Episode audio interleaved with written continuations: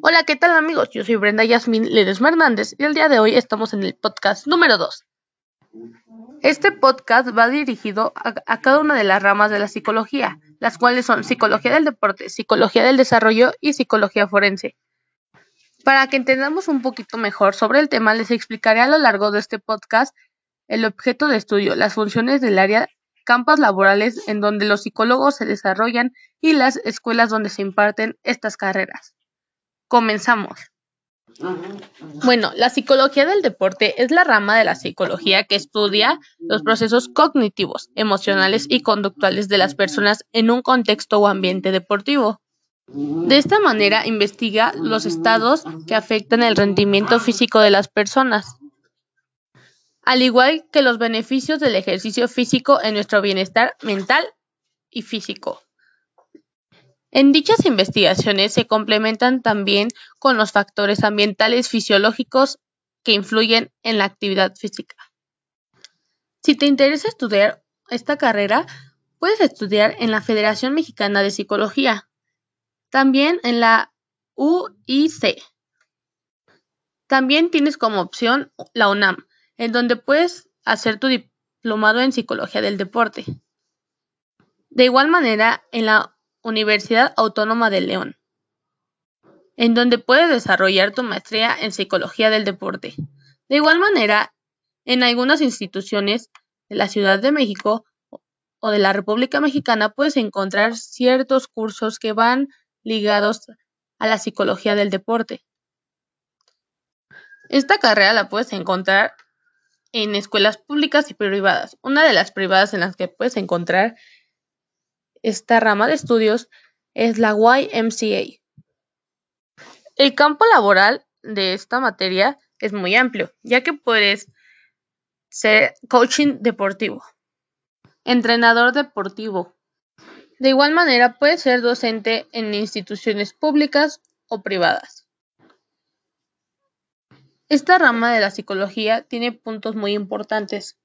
Los principales son el desarrollo de la motivación, aprendizaje de la personalidad, atención y concentración, aprender a liderar, trabajo y cohesión en grupo, inteligencia emocional, adaptación y autoestima de la competencia. Ahora hablaremos de la psicología del desarrollo. Esta clase de psicología se encarga de estudiar el crecimiento y la evolución que experimentamos los seres humanos a lo largo de nuestra vida y de nuestra existencia. Los ámbitos que abarca esta rama de la psicología en cuanto al desarrollo humano son, en general, los físicos y neurológicos. La psicología del desarrollo abarca el estudio de los seres humanos desde el momento que fueron concebidos hasta su deceso. A través de esta rama se observa el crecimiento y evolución de las personas.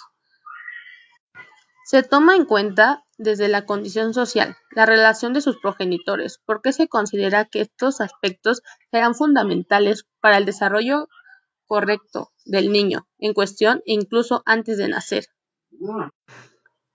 O sea, que en concreto, la psicología se encarga de delimitar las características generales y particulares de cada fase.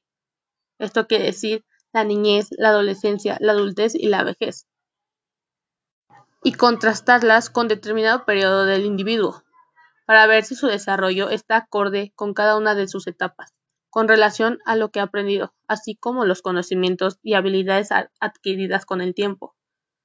Aunque claro, en todos los casos siempre existen características individuales. En este caso, la psicología del desarrollo, además de describir las peculiaridades de cada caso, forma parte de ellas, y éstas inciden en la evolución de la gente. La psicología del desarrollo tiene diferentes ramificaciones dentro de sí misma que ayudan a analizar la evolución humana desde distintos aspectos. Entre estas se destacan las teorías organicistas, las cuales determinan el paso de los individuos de una etapa hacia otra, las mecanistas y por último las socioculturales, referente al entorno que ha vivido la persona. Algunas escuelas en donde se imparte esta carrera son la Universidad del Desarrollo Profesional, el Centro Universitario Británico de México, el Instituto Universitario del Centro de México, la Universidad Autónoma de Aguascalientes y la Universidad de Cuauhtémoc. Los campos laborales que puedes encontrar en esta rama de la psicología es la de psicólogo educativo, psicólogo social comunitario, psicólogo clínico o de salud, sexólogo, psicología, coach y también neuropsicólogo. Y por último, pero no menos importante, veremos la rama de la psicología forense. La rama de la psicología forense auxilia y ayuda a los procesos de administración de la justicia, ya que tiene aplicaciones en muchos ámbitos, como son el trabajo y los recursos humanos, la empresa, la sociedad, el desarrollo personal y de la justicia. Se preguntarán de qué se trata la psicología forense, y bueno, pues se aplica en los procesos judiciales para aportar conocimientos sobre el comportamiento humano, y así se pueda resolver algún caso o problema. Las principales maneras en las que puede actuar un psicólogo forense en un procedimiento judicial son las siguientes. Puede actuar como testigo experto ante una tribunal de familia. El psicólogo forense realizará una evaluación relativa a los niños para temas relacionados con la custodia, evaluaciones de abuso infantil, o asuntos de patria potestad, etc. Otro punto importante que también puede desarrollar como experto ante una tribunal civil, pues puede actuar en casos de acoso sexual, discriminación, lesiones, etc. Y por último, ante un tribunal penal, ya que puede realizar informes sobre la libertad condicional, credibilidad de testigos, evaluación de delincuentes o de capacidad.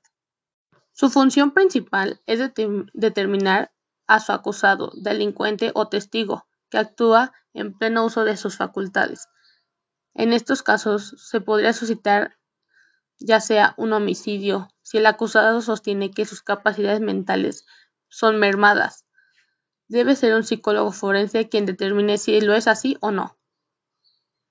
Pero su trabajo no es simplemente dar informes y evaluaciones de diversos tipos, sino también debe ser capaz de testificar sobre los informes y evaluaciones para explicarlos ante un juez y las partes en condicionamiento del perito.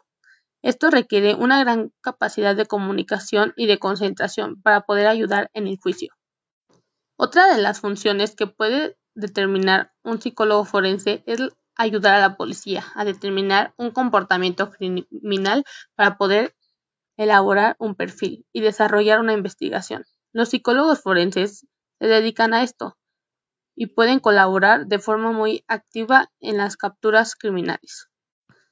Para lograr ser psicólogo forense se tiene que tener conocimiento del grado de la psicología, ya que debes conocer sobre el derecho en diversos aspectos, como el derecho civil, penal, procesal para completar sus habilidades. Los psicólogos forenses se desarrolla su área de trabajo en conjunto con abogados, jueces, fiscales y los peritos y profesionales de derecho para ayudar a aclarar los hechos y dar una opinión experta. Las universidades en las cuales puedes estudiar esta carrera es la Universidad Internacional de Valencia. Esta carrera de igual manera la puedes encontrar en el Instituto de Formación Profesional y Estudios Superiores, en la Academia Internacional de Formaciones en Ciencias Forenses, en la Escuela de Psicología Criminal y Forense. En la, UNAM la puedes encontrar como Psicología Forense en el Instituto Nacional de Ciencias Penales, que es una escuela especializada. En la Escuela de Psicología Jurídica FES en Zaragoza. Esta es una carrera muy demandada, por lo tanto tiene muchas universidades más en las cuales las puedes encontrar, ya sea pública o privada. Esta rama tiene grandes áreas de trabajo, ya que tiene un mercado laboral que tiene aplicación en el ámbito penal y civil administrativo. Y bueno, espero les haya gustado este nuevo podcast. Yo soy Brenda Yasmin y me despido. Que tengan un excelente día, tarde o noche. Cuídense.